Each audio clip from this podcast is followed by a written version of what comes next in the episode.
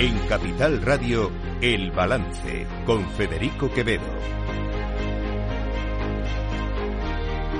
Señoras y señores, buenas noches. Bienvenidos este jueves 23 de noviembre de 2023. Son las 8, una hora menos, en las Islas Canarias.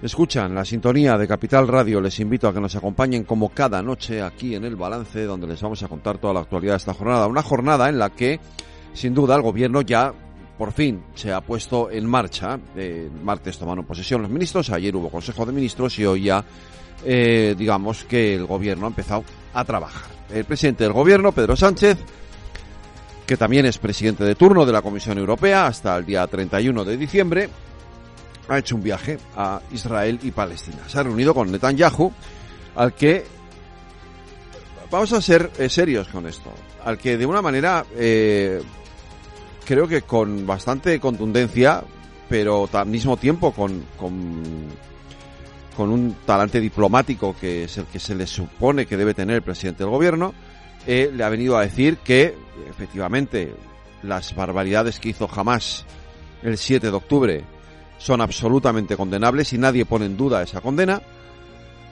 pero que Israel se está pasando tres pueblos en la respuesta, que son, hemos visto como han muerto centenares de niños en los ataques de Israel al Estado a, Gaza. Y eh, le ha venido a decir que si Israel no eh, no baja o no deja de atacar a Gaza como lo está haciendo, pues que España eh, pues se verá en la obligación de tener que tomar una decisión unilateral que está de reconocer el Estado palestino. Esto ya lo dijo Pedro Sánchez en su discurso de investidura. Hoy lo ha reiterado el portavoz del PSOE, Pachi López. Pensamos que una salida es el reconocimiento del Estado de, Palestina y por lo tanto, bueno, veremos cómo se tramita, cómo se vehicula cómo se vehicula eso, eh, eso que es, evidentemente es una promesa del, del, presidente del gobierno y que esa amenaza, entre comillas, a Israel está ahí. Eh, fíjense, sin embargo, cómo, cómo va cambiando eh, la intensidad de los discursos en función de quiénes sean los que hablen en el conjunto de lo que conforma el gobierno, porque eso era Pachi López contemporizando en un tono más diplomático, si me apuran, pero luego salió Marta Lois, que es la portavoz de Sumar, y ya elevó un poquito el tono. Condena absoluta a todos los actos y crímenes eh, de guerra, alto el fuego, eh, embargo de la compra y venta de armas, eh, llamar a consultas a la embajadora de Israel.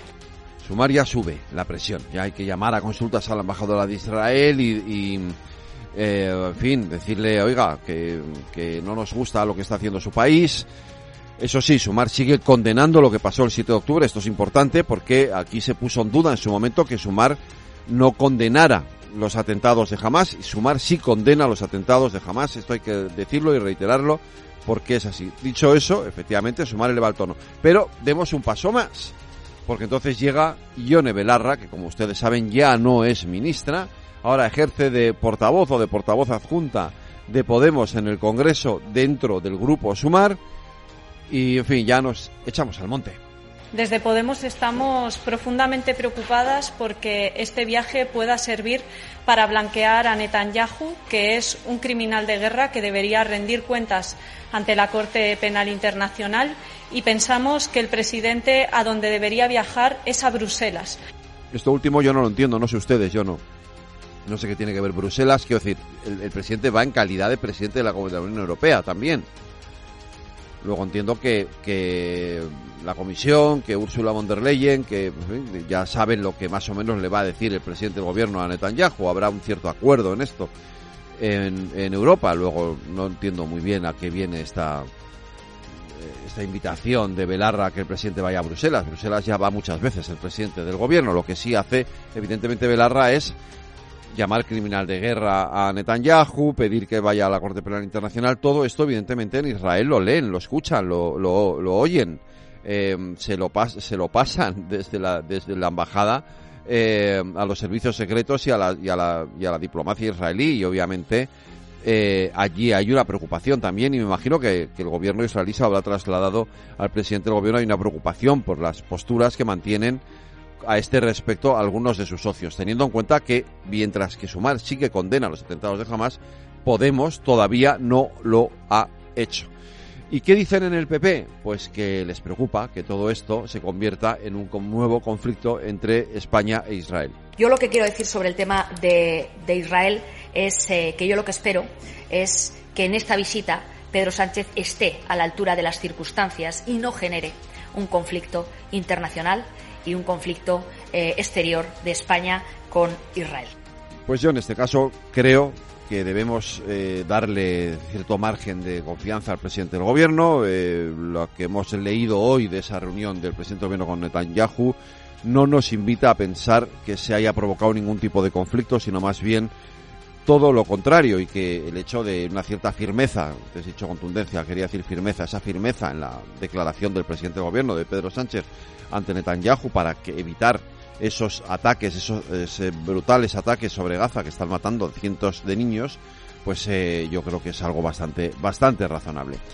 Esto por lo que respecta a la guerra de Israel en Gaza, pero eh, lo que sí que sigue también eh, en trámite es eh, esa ley de amnistía que ayer se debatió en el Parlamento Europeo.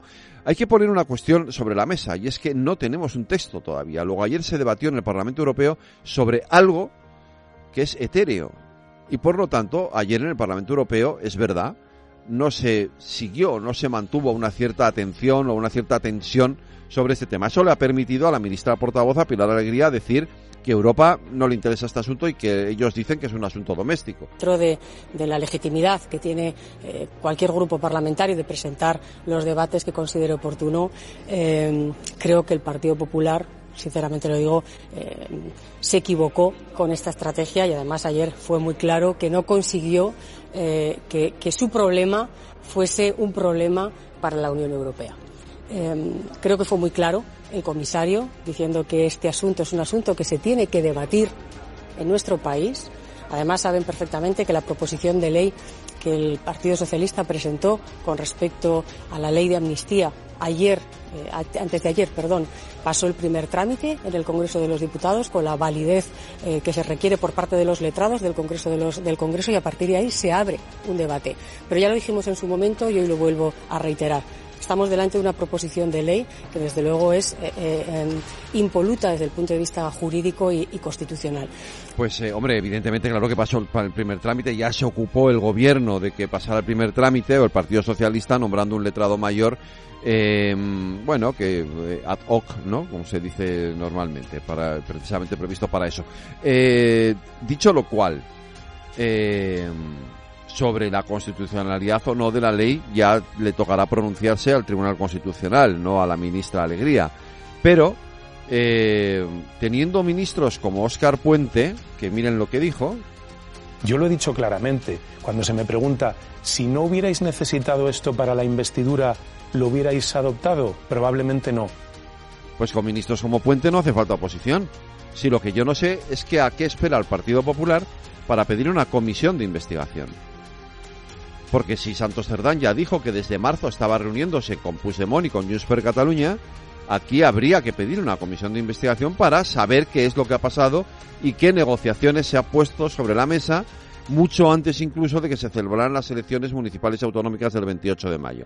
En fin, el día de hoy lo vuelve a cerrar Ione Belarra, que como les digo ya no es ministra, pero siguen siendo las víctimas de todo lo que está pasando en este país. Yo no descarto que después de que el Partido Socialista nos haya echado del Gobierno, también Sumar nos eche del grupo parlamentario. Pero, desde luego, nosotras aspiramos a recuperar la fuerza política que tenía Podemos y que servía para transformar con valentía nuestro país. Yo creo que es una evidencia y ha quedado completamente claro, incluso nuestros adversarios lo reconocen, que cuando Podemos gobierna las cosas cambian y ahora mismo pues vamos a ver qué, queda de sí este, este gobierno.